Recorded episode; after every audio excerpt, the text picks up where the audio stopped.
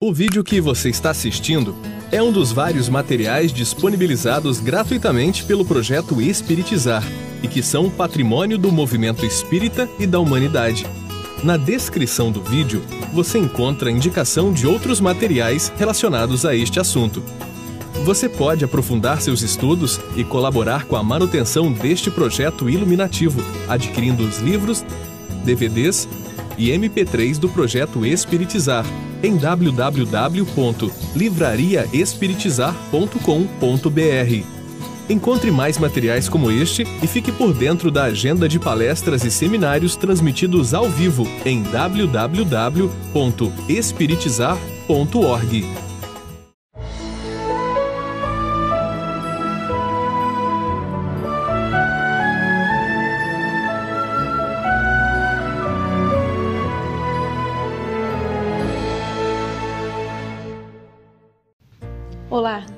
seja bem-vindo ao programa Espiritizar.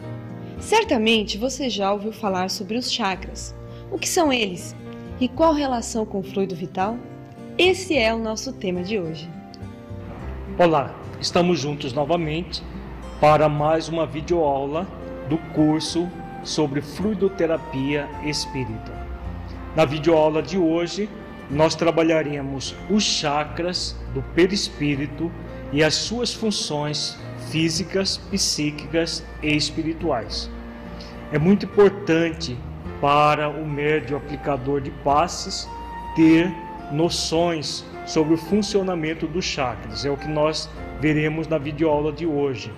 Inicialmente, vamos refletir sobre o que são chakras. Os chakras são centros de energia que existem no interior do corpo fluídico do espírito. No nosso perispírito, nós temos todos os órgãos que também existem no corpo físico e mais alguns órgãos especiais. Esses órgãos especiais que só existem no perispírito, eles têm esse nome, esse nome chakras ou centro de força, que é a mesma coisa, mas a palavra chakra ela já está praticamente estabelecida na, na língua portuguesa como uma é uma palavra sânscrita que significa círculo, como nós estamos vendo na tela. Eles são denominados chakras, esses centros de força, que é, a palavra mais próxima em português é círculo. Na verdade, é um círculo de energia. Os chakras são vórtices de energia sutis que têm movimentos circulares de expansão e contração nos sentidos vertical e horizontal. Então, os chakras fazem esse movimento de expansão e contração, tanto no sentido horizontal quanto no sentido vertical. Então, é um vórtice rodopiante de energia que tem esse movimento circular, que a palavra chakra é a palavra sânscrita que mais se aproxima dessa ideia do centro de força. Esses movimentos podem ocorrer de uma forma lenta ou rápida, dependendo do nível de energia que está impregnando o chakra. Se o chakra está com excesso de energia, a, vai haver uma lentidão na, no, própria, no próprio processo de contração e expansão do chakra. Quando há um, uma uma falta de energia, essa contração pode ser mais rápida. E quando o chakra está com energia exatamente como deve ser, a contração e a expansão vão ser de, na velocidade normal. Vejamos agora a função dos chakras. Cada chakra troca energia com o campo de energia universal por isso é importante normalizar o fluxo de energia que pode estar inibido ou congestionado.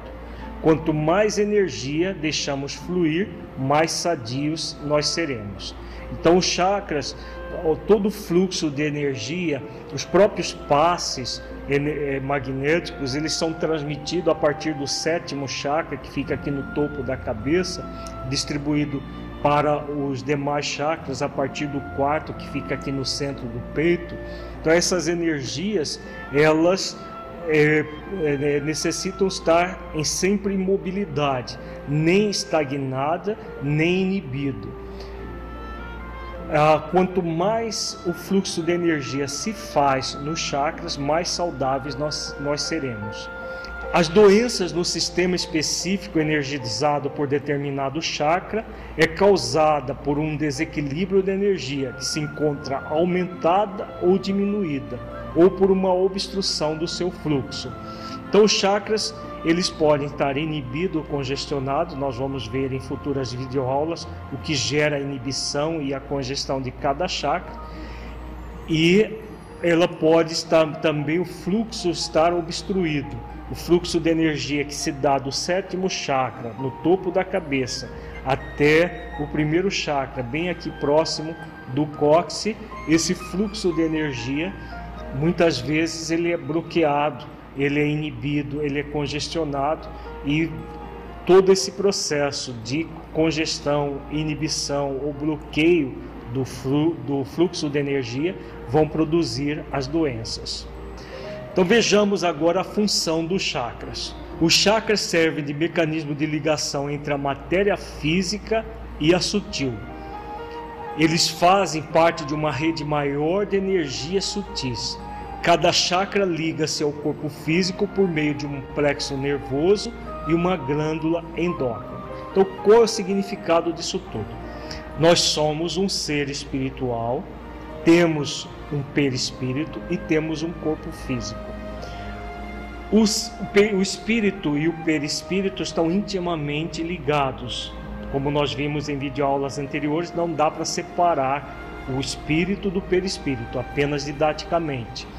O perispírito ele se liga ao corpo físico por meio dos próprios chakras, que vão se ligar ao corpo físico através de um plexo nervoso e de uma glândula endócrina. Então, o conjunto de ligação do perispírito ao corpo físico vai se dar via chakra, que utiliza o sistema nervoso endócrino para uma ligação mais direta com o corpo físico.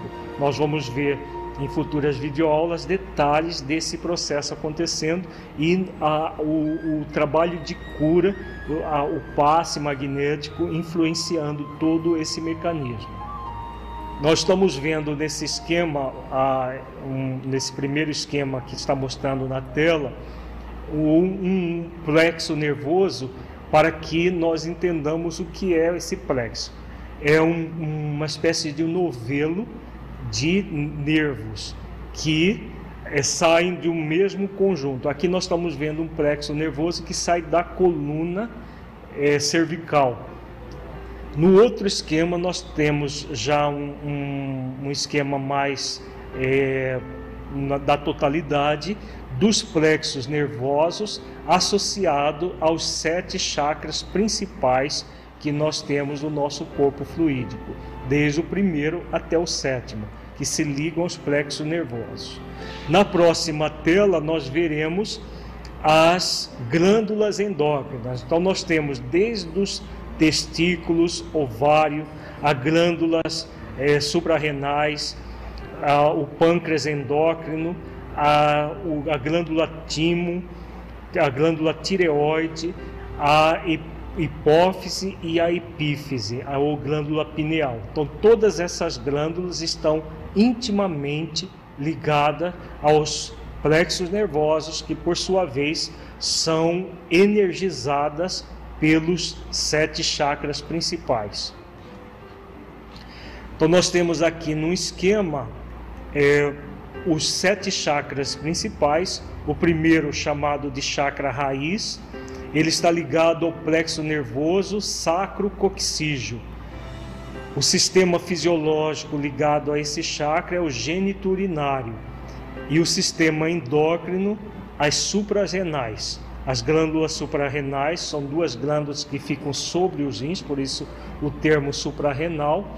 Elas estão intimamente ligadas ao chakra raiz. O segundo chakra é o chakra sacro, o plexo nervoso é o próprio sacro, o sistema fisiológico é o reprodutivo e o sistema endócrino, as gônadas, testículo nos homens e ovários nas mulheres. O terceiro chakra é o chakra do plexo solar. O plexo nervoso é o próprio solar, o sistema que ele está ligado é o sistema digestivo, o sistema endócrino é o pâncreas endócrino. O pâncreas tem duas partes. Tem a parte endócrina e a parte exócrina do pâncreas. A parte exócrina secreta enzimas digestivas que auxiliam na digestão dos alimentos. E a parte endócrina do pâncreas secreta dois hormônios importantíssimos no metabolismo do nosso corpo: a, a, o glucagon e a insulina. O glucagon é importante no metabolismo dos líquidos do corpo, da, da excreção dos líquidos, e a insulina dos açúcares que a, nós a, nos alimentamos e vão, ser, vão circular no nosso corpo através do, do sangue. E, o, e a insulina controla todo o metabolismo dos açúcares no nosso corpo. O quarto chakra é o chakra do coração, o plexo nervoso é o cardíaco, o sistema que esse chakra é responsável é o sistema circulatório e a glândula endócrina ligada a esse chakra é a glândula timo. A glândula timo é a glândula importantíssima no sistema imunológico do nosso corpo, que faz, proporciona a defesa do nosso corpo contra é, micro-organismos e outra, outras substâncias externas ao nosso corpo. O quinto chakra é o chakra da garganta, o plexo nervoso são os gânglios cervicais da medula, o sistema é, fisiológico ligado a esse chakra é o sistema respiratório, e o sistema endócrino nós temos a glândula tireoide e as paratireoides. A tireoide secreta dois hormônios importantes do nosso corpo, que são é, chamadas T3 e T4, que são responsáveis por todo o, o, metabolismo do corpo, e as paratireoides secretam hormônios ligados ao nosso sistema esquelético, que vão auxiliar na, na fixação do cálcio pelo, pelos ossos do nosso corpo. O sexto chakra é o chakra da testa, o plexo nervoso ligado a esse chakra é o, pro, é o hipotálamo, o sistema fisiológico é o sistema nervoso autônomo e a glândula ligada ao sexto chakra é a glândula hipófise. É a principal glândula do nosso corpo. A hipófise é uma glândula que secreta vários hormônios que controlam as demais glândulas de todo o corpo humano. O sétimo chakra é o coronário, o plexo nervoso é o córtex cerebral, a parte mais nobre do nosso sistema nervoso. O sistema fisiológico é o sistema nervoso central, onde ocorre o controle central de todas as funções humanas, e a glândula ligada ao coronário é a glândula pineal.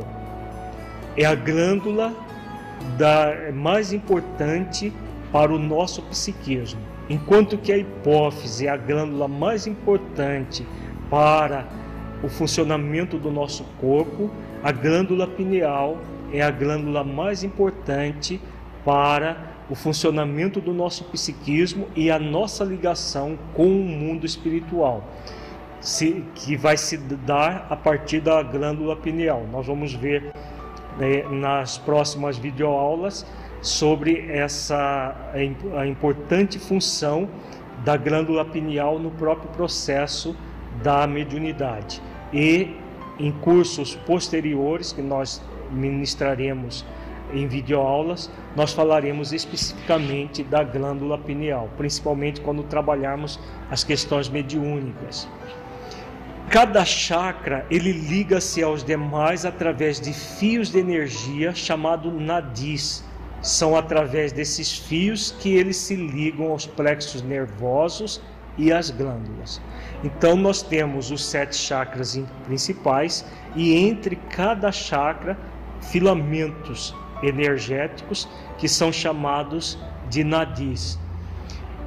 Ah, os, os chamados meridianos da acupuntura nada mais são do que esses nadis que, que é, funcionam em todo o perispírito. Da mesma forma que no nosso corpo físico nós temos uma rede de vasos, que são os vasos eh, sanguíneos e os vasos linfáticos, no corpo perispiritual, nesse, no corpo fluídico do, do espírito, nós temos também esses vasos, só que são vasos mais energéticos, que são os nadis, que praticamente todo o perispírito é, é composto desses, desses vasos, desses canais. No caso, por exemplo, dos, da, dos pontos de acupuntura, nada mais são do que microchakras que ficam localizados na nossa pele. Quando o acupunturista, por exemplo, ele trabalha com a agulha num determinado ponto, ele estará estimulando ou retirando excesso de energias dos próprios chakras. Esses microchakras da nossa pele se ligam aos chakras principais a partir desses canalículos que são chamados de nadis. Então vejamos aqui nesse esquema esses canalículos chamados de nadis. Nós estamos vendo no primeiro, na primeira é, esquema os sete chakras principais e no segundo esquema é um esquema de acupuntura que mostram os chamados nadis. Nós estamos vendo agora nesse esquema os sete chakras principais e as funções psíquicas de cada um deles.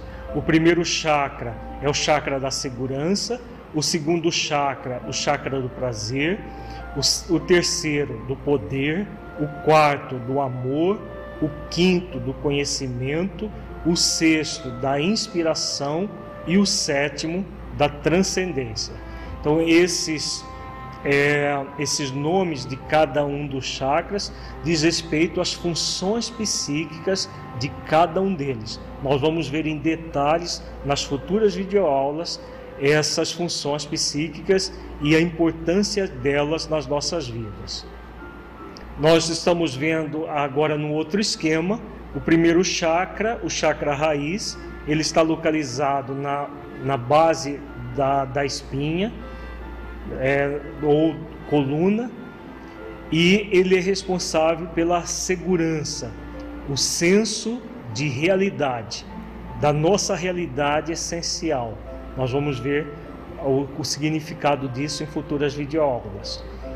O segundo chakra é o sacro, fica abaixo do umbigo, ele é responsável pelo prazer. O terceiro chakra é o chakra do plexo solar, fica localizado no abdômen superior, responsável pelo poder. Esses três primeiros chakras são chamados chakras fisiológicos. Por que chakras fisiológicos? Eles estão mais ligados aos processos físicos do ser, a, parte, a nossa parte mais voltadas às, às questões da sobrevivência no corpo físico eles têm uma função importantíssima na manutenção da nossa integridade no corpo físico. Por isso são chamados de chakras fisiológicos. Entre os três chakras da de base e os três chakras superiores, nós temos o quarto chakra, que é o chakra cardíaco, que fica na região média do peito, e ele é responsável pelo sentimento de amor. É o amor a, a principal função desse chakra.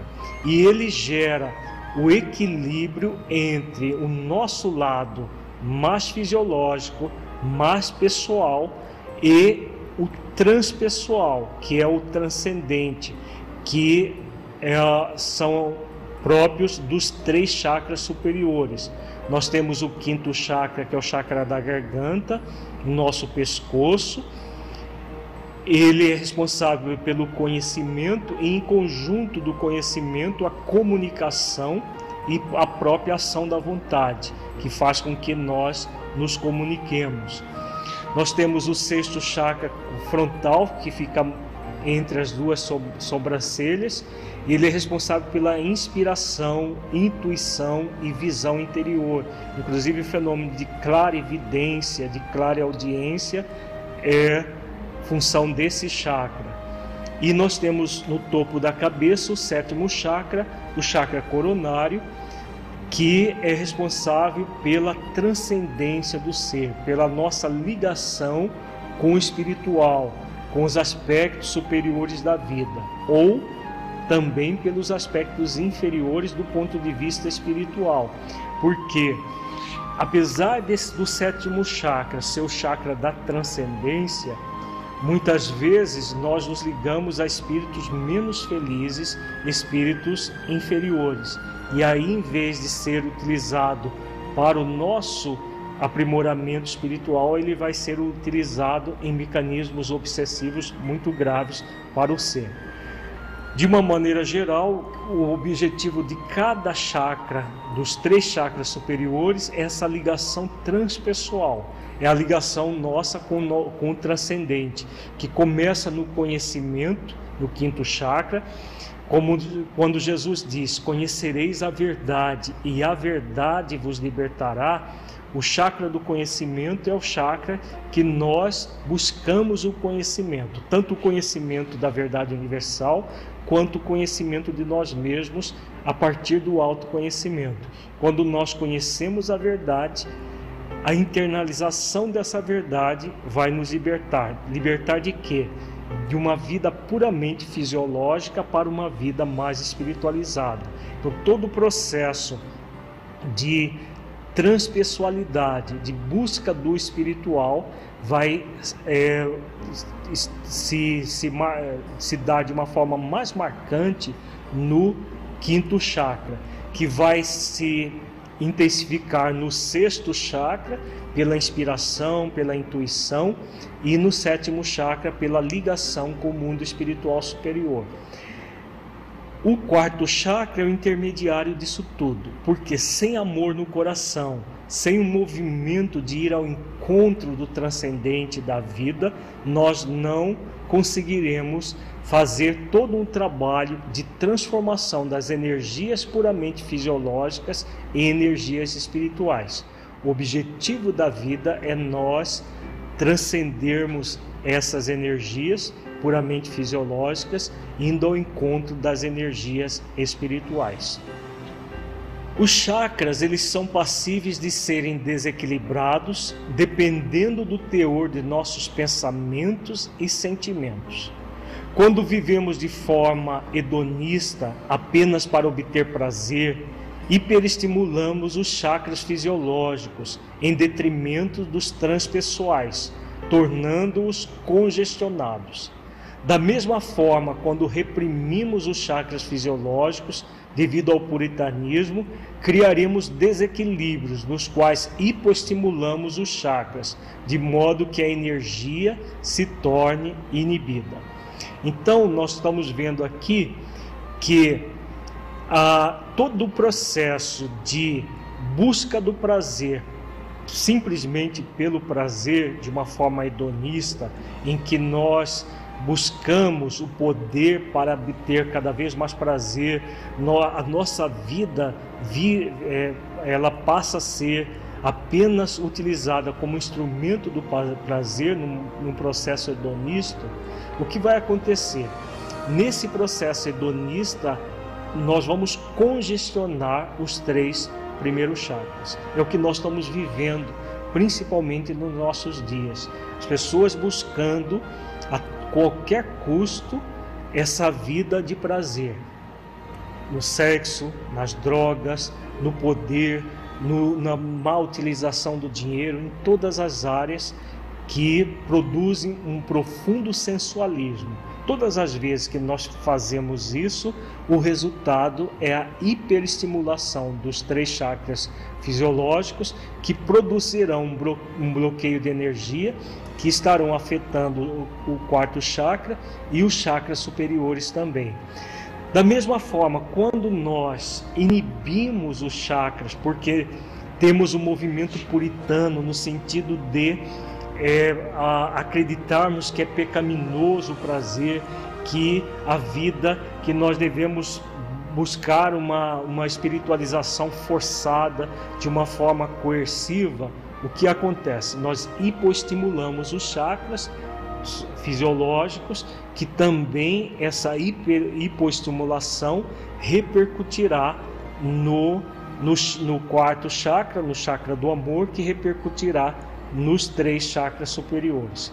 Então nós devemos, com relação às energias, buscar o equilíbrio, nem repressão, nem exacerbação do, da, do, do, do nosso lado fisiológico, mas a utilização dos três chakras, sempre buscando a transcendência do ser.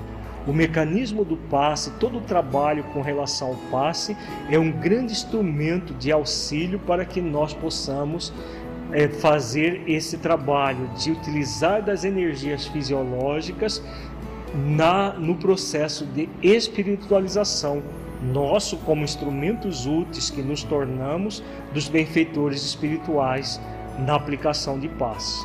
Então nós estamos vendo a importância do, da, das nossas escolhas. Nós podemos escolher entre o desequilíbrio da hipoestimulação, o desequilíbrio da hiperestimulação e o equilíbrio da estimulação adequada dos nossos chakras. Vai depender do uso da nossa vontade, da, da canalização das energias que todos nós temos capacidade de realizar. Ah, estamos vendo agora nessa, nessa tela o tipo de desequilíbrio na energia dos chakras. Pode haver a congestão das energias. Quando os chakras estão congestionados, vai haver uma tensão, uma tendência à irritação, à ansiedade, à agitação, a violência, tudo isso provoca a congestão dos chakras. A congestão dos chakras produz a congestão dos órgãos e vai gerar doenças como hipertensão arterial, gastrites, úlceras, hipertiroidismo, hiperglicemia, artrites, cefaleias, que são doenças próprias desse congestionamento das energias. Então imaginemos, por exemplo, só para título de, de comparação, o trânsito congestionado. Quando o trânsito está congestionado por excesso de, de carros, o que, o que acontece? O fluxo de carros se dá de uma forma muito lenta. Então, quando há congestão de energias, há todo um processo de, excesso de energias e a energia não circula, então produzindo doenças como a, as gastrites, as úlceras, a, o, a hiperestimulação da glândula tireoide, etc. Quando há falta de energias, vai acontecer uma inibição dos chakras. Essa inibição é produzida pela inércia, por uma hipotonia, desânimo, depressão. Tudo isso vai produzir inibição de energias. A inibição das energias inibe os chakras, que vão inibir os órgãos e as glândulas, gerando doenças como hipoglicemia, hipotensão, cansaço, sonolência, hipotiroidismo, etc. Então, são doenças próprias da falta de energia. Então voltemos ao trânsito para nós entendermos. Imaginemos um dia que o, que o trânsito passa muito pouco carro, né? um domingo, um feriado, que são também a energia, a quantidade de carros que circulam é pouca, é mínima, também gerando um fluxo de carros bem menor. Então, tanto o excesso gera um fluxo de, de, de energias menor, porque elas ficam excessivamente congestionadas, quanto na inibição, que é a falta de energia. Tanto uma situação como outra gera desequilíbrios no, no, no chakras, inibindo ou congestionando, hiperestimulando o chakra. Vejamos agora, neste esquema, qual é a causa de desequilíbrio nos chakras. A causa do desequilíbrio é produzido pelo egocentrismo. A pessoa egocêntrica, ela está voltada simplesmente para si própria e voltada principalmente para os três chakras fisiológicos, principalmente o terceiro chakra, que é o chakra do, do poder. Existem dois tipos de egocentrismo. Existe o egocentrismo voltado para dentro e o egocentrismo voltado para fora. O egocentrismo voltado para dentro é aquele onde os sentimentos egóicos evidentes predominam. Que sentimentos egóicos são esses? Egoísmo, orgulho, vaidade, presunção, a ansiedade, todos os sentimentos negativos que nos caracterizam são os sentimentos chamados egóicos evidentes. Quando a pessoa cultiva isso, esse tipo de sentimento, por exemplo, egoísmo e orgulho. A pessoa egoísta, orgulhosa, ela vai tender a, a, a agir de uma forma prepotente sobre outras pessoas. Então, tudo isso diz respeito ao mau uso do terceiro chakra. Em vez de usar o chakra equilibradamente para exercitar o poder, a pessoa abusa do poder agindo de uma forma coerciva, de uma forma prepotente. Então, esse é um exemplo muito claro de desequilíbrio dos chakras. Nós vamos ver nas próximas videoaulas os vários tipos de desequilíbrios em cada chakra especificamente. Nós temos também o egocentrismo voltado para fora onde os sentimentos egóicos mascarados predominam. Esses sentimentos egóicos mascarados são frutos da, da, de um, um processo de falsear os próprios sentimentos evidentes. Quando a pessoa reprime, bloqueia os sentimentos evidentes, elas vão, elas acabam criando os sentimentos mascarados, em que vai gerar, por exemplo, pseudo-altruísmo, o pseudo-amor, a, a pseudo, é, o pseudo-perdão, são sentimentos falsos, parecem positivos, mas não são. Normalmente nós, nós temos uma, nós estamos vendo pela seta dos entre os esquemas que nós transitamos entre o egocentrismo voltado para dentro e o egocentrismo voltado para fora, que é simbolizado por essa seta com sentido duplo. Quase sempre nós estamos no movimento egóico é, evidente, voltado para dentro. Esses sentimentos, como eles são muito mal vistos socialmente, como é, a, a maioria de nós ainda temos dificuldades de sermos autênticos, em vez de buscar o equilíbrio, nós buscamos desenvolver os sentimentos egóicos mascarados. Simplesmente, simplesmente reprimimos os evidentes e desenvolvemos os mascarados. Nenhuma situação nem a outra vai gerar o equilíbrio. O equilíbrio é gerado por aquilo que nós chamamos de holocentrismo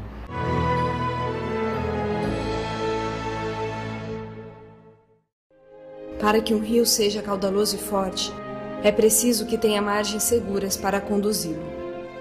Para que uma flor desabroche, é preciso antes que ela tenha a sustentação vigorosa da planta. Para que sejamos pessoas de bem, é preciso nos qualificar, humanizar, para espiritizar. Projeto Espiritizar. Acesse o nosso site e saiba mais. www.espiritizar.org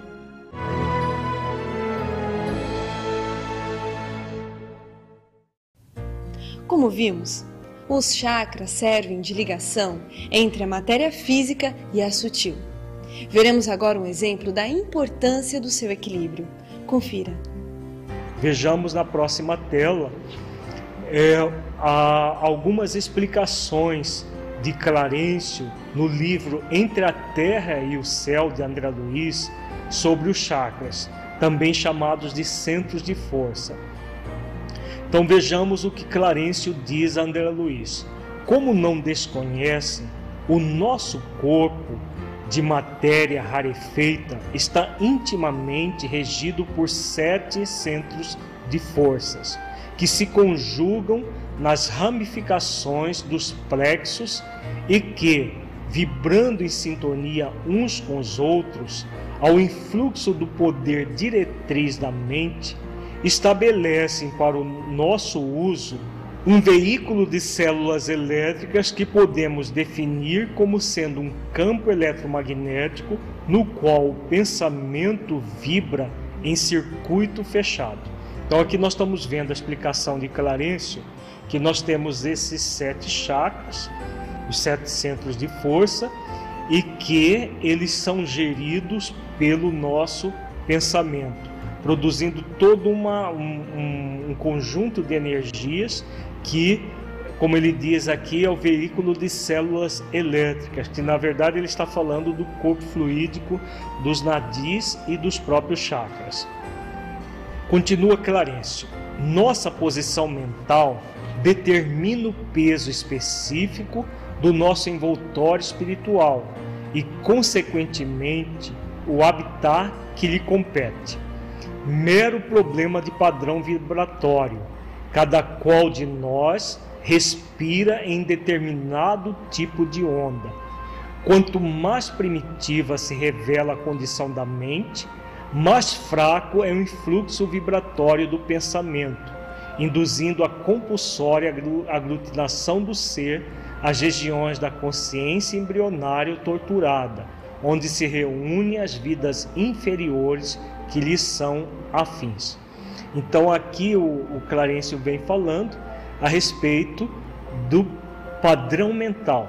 Né? Então, quanto é, é, dependendo do nosso padrão mental, nós vamos criar o nosso padrão vibratório, criando a, esse padrão energético que o nosso perispírito, como nós vimos em, em videoaulas anteriores, vai emanar.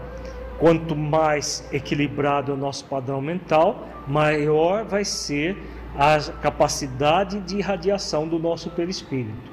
Quanto mais grosseiro, quanto mais animalizado for o nosso padrão mental, maior vai ser a nossa ligação inferior, como ele diz aí, uma ligação com a consciência embrionária ou torturada. Então, tudo vai depender do, do nosso padrão mental. Então, padrão mental superior, é, o perispírito se purifica, ligação com benfeitores espirituais superiores. Padrão mental inferior, nosso perispírito fica extremamente é, embrutecido, ligação com mentes inferiores que nos são afins. Continua Clarencio dizendo que o crescimento do influxo mental no veículo eletromagnético em que nos movemos após abandonar o corpo terrestre está na medida da experiência adquirida e arquivada em nosso próprio espírito. Atentos a semelhante realidade, é fácil compreender que sublimamos ou desequilibramos o delicado agente de nossas manifestações conforme o tipo de pensamento que nos flui da vida íntima. Então aqui a Calarencio vem falando do espírito desencarnado. Então da mesma forma que quando nós estamos encarnados, nós vamos ser consequência dos nossos pensamentos, quando desencarnados esses processos, esse processo é muito mais intenso. Dependendo do nível do pensamento do espírito, mais ele vai purificar o seu perispírito ou desequilibrar o, o perispírito a partir da, do, da, do, do próprio pensamento que vai impregnar os chakras de energias purificadas ou energias deletérias. Continua Clarencio.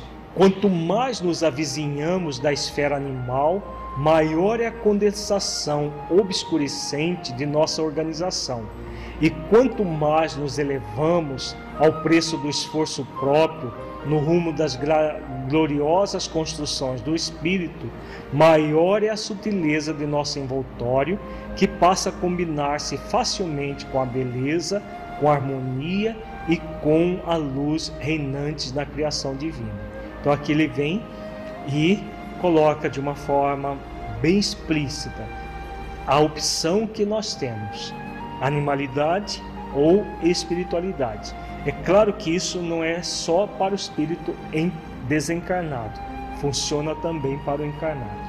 Quanto mais espiritualizado nós formos, mais nós vamos purificar o espírito que somos, que vai produzir toda uma energização equilibrada no perispírito, que vai produzir um corpo mais equilibrado. Continua Clarencio dizendo: tal seja a viciação do pensamento, tal será a desarmonia no centro de força que reage em nosso corpo a essa ou aquela classe de influxos mentais. Dependendo do pensamento. Se o pensamento é viciado, é claro que o centro de força, o chakra, vai se desequilibrar e esse desequilíbrio passa a, ao corpo. Se o nosso pensamento ele é espiritualizado, nós estamos buscando ter ideais nobres, cada vez mais equilibrados, nossos centros de força vão absorver essa, essa, essa condição de espiritualidade e o nosso corpo vai gerar todo um benefício que produzirá saúde. Continua Clarencio dizendo que o nosso veículo sutil, tanto quanto o corpo de carne, é criação mental no caminho evolutivo tecido com recursos tomados transitoriamente por nós mesmos aos celeiros do universo, vaso de que nos utilizamos para ambientar em nossa individualidade eterna a divina luz da sublimação, com que nos cabe demandar as esferas do espírito puro. Tudo é trabalho da mente no espaço e no tempo, a valer-se de milhares de formas a fim de purificar-se e santificar-se para a glória divina. Então, Clarencio é, vem falando né, a respeito de todo esse processo que nós vimos em videoaulas anterior, anteriores, que tanto o corpo físico quanto o perispírito vem do fluido cósmico universal, dessa mesma origem, e que todos nós estamos aqui, estamos encarnados para é, purificar a nossa intimidade, demandando as esferas do Espírito puro. Então, tanto encarnados quanto desencarnados, quer tenhamos consciência disso ou não, estamos sendo convidados a esse processo de purificação. Quanto mais conscientes nós estivermos disso tudo, melhor para nós, porque nós vamos de uma forma efetiva na direção dessa purificação que o benfeitor vem falando aqui, nos santificando para a glória divina, como ele diz. No próprio livro Entre a Terra e o Céu, André Luiz se refere ao caso Júlio, que tentou suicídio numa existência anterior ingerindo veneno. Como foi salvo a tempo, não suportando as sequelas do corrosivo que ingeriu, Certo dia, embebeda-se e se atira no rio Paraguai, onde morre afogado. Estudaremos a seguir um comentário que o espírito Clarencio tece sobre o caso de Júlio, que havia reencarnado, tendo desencarnado recentemente afogado, encontrando-se internado no hospital no mundo espiritual. Então, esse caso do Júlio é muito interessante na época da Guerra do Paraguai, ele se suicidou. Num primeiro momento, ele ingeriu veneno, mas foi salvo a, a, a tempo.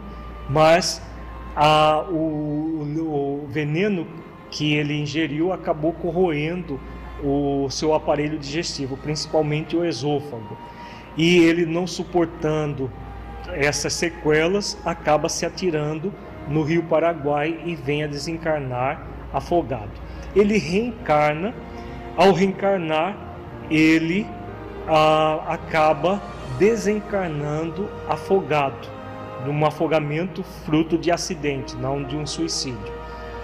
E agora ele está no mundo espiritual aguardando uma futura reencarnação, que no livro Entre a Terra e o Céu o André Luiz descreve todo o processo de reencarnação dele depois dessa que ele teve como a, a que ele teve terminada é, muito tenramente a partir de um afogamento depois ele reencarna e adquire a difteria que era uma doença que hoje praticamente ela não existe mais devido às vacinações, mas que até a década de 50 matava muitas crianças por sufocamento. Vejamos as, o, o texto onde André Luiz descreve todo o caso dele. Quando a nossa mente, por atos contrários à lei divina, prejudica a harmonia de qualquer um desses fulcros de força de nossa alma, naturalmente se escraviza aos efeitos da ação desequilibrante, obrigando-se ao trabalho de reajuste. No caso de Júlio, observamos-lo como autor da perturbação no centro laríngeo, alteração que se expressa por enfermidade ou desequilíbrio, a acompanhá-lo fatalmente a reencarnação. Então aqui Clarencio vem falando que todos esses atos anteriores do Júlio suicidando-se, primeiro ingerindo veneno sem conseguir e depois se afogando, produziu uma lesão no quinto chakra, que é esse, o centro laríngeo, que produziu a, a, próprio, a, a própria questão do afogamento e vejamos a continuidade que o benfeitor disse. E como sanará ele semelhante deficiência? Perguntei, edificado com os esclarecimentos ouvidos. Aqui uma pergunta de André Luiz. Com a serenidade invejável de sempre, o ministro ponderou: Nosso Júlio, de atenção encadeada à dor da garganta, constrangido a pensar nela e padecendo-a, recuperar-se-á mentalmente para retificar o tônus vibratório do centro laríngeo, restabelecendo-lhe a normalidade em seu próprio favor. Então, na verdade, o que o Júlio é, ele reencarna e tem uma série de problemas na garganta. Cada doença que ele tem na garganta, ele está se reequilibrando energeticamente no nível do perispírito. Então, a doença sendo utilizada como instrumento de cura no caso do Júlio. É uma doença karmática muito clara aqui. Continuemos o texto. E de certo, para agravar com mais segurança a elucidação, concluiu: Júlio renascerá num equipamento fisiológico deficitário que de algum modo lhe retratará a região lesada a que nos reportamos. Sofrerá intensamente do órgão vocal, que sem dúvida se caracterizará por fraca resistência aos assaltos microbianos, em virtude de o nosso amigo haver menosprezado a bênção do corpo físico, será defrontado por lutas terríveis, nas quais aprenderá a valorizá-lo.